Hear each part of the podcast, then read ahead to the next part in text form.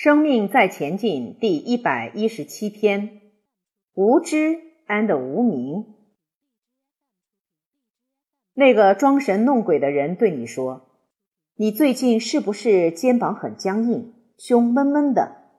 刚刚你进来的时候，很多人都跟着你，被门神挡在门外了，只有三个进来，两个小的，一个大的，所以你肩膀酸痛僵硬。”废话，现代人百分之九十几都这样了。两个小的，一个大的跟着你，他们还有名字，一个叫无知，一个叫无名。最大的就是你自己，无知无名不就是你自己生出来的吗？他一直跟着你。所以，人如果无知无名，怎么去生命成长？怎么智慧的修行？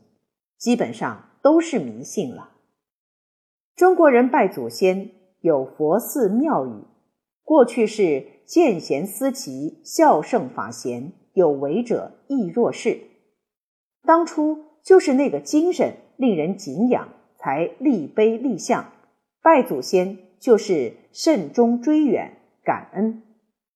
但现在拜祖先就是求保佑孩子学业进步，事业发达。拜偶像、着名相，不了解根本是慎终追远、感恩。偶像不是问题，着名相的拜才是问题。那个仙佛菩萨在你面前，他当初是为什么才可以成为仙佛菩萨？是什么样的德行与风范留在人间，才让人家愿意仿效？这才是我们要的精神，而不是跟他求。他在世时管他一家的事情，他死了要管成千上万家的事情。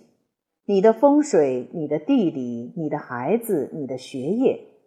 地球几十亿人口，这片土地十几亿人口。假设两亿佛教，两亿道教，我宁愿失忆，也不要两亿了。